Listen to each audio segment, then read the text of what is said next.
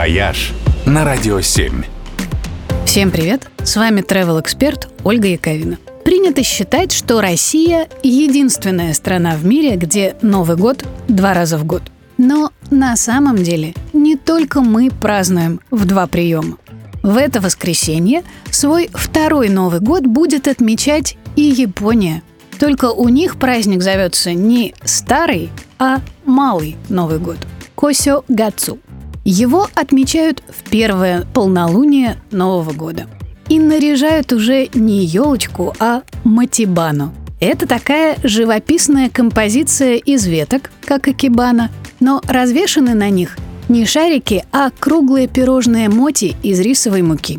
По поверью, это должно задобрить духов, отвечающих за будущий урожай, и принести в дом богатство и изобилие.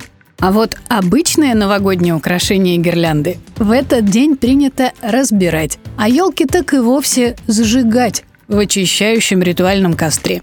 Так что в Японии никто на 8 марта не ноет «вынеси елку, вынеси елку». Кстати, Косё Гацу называют не только малым Новым годом, но еще и женским в знак признательности женщинам за то, что они трудились, не покладая рук, все новогодние праздники. Накрывали праздничные столы, украшали дома, заворачивали подарки, ну и вот это все.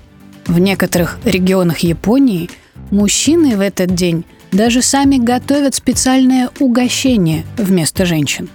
А женщины в обязательном порядке в этот день едят пирожные. Те самые колобки моти с веточек – к исходу праздника каждый должен съесть их ровно столько, сколько лет исполняется ему в этом году. Это считается доброй приметой, которая приносит здоровье и счастье, и никаких лишних килограммов. В общем, супер правильный праздник, я считаю. «Вояж» только на «Радио 7».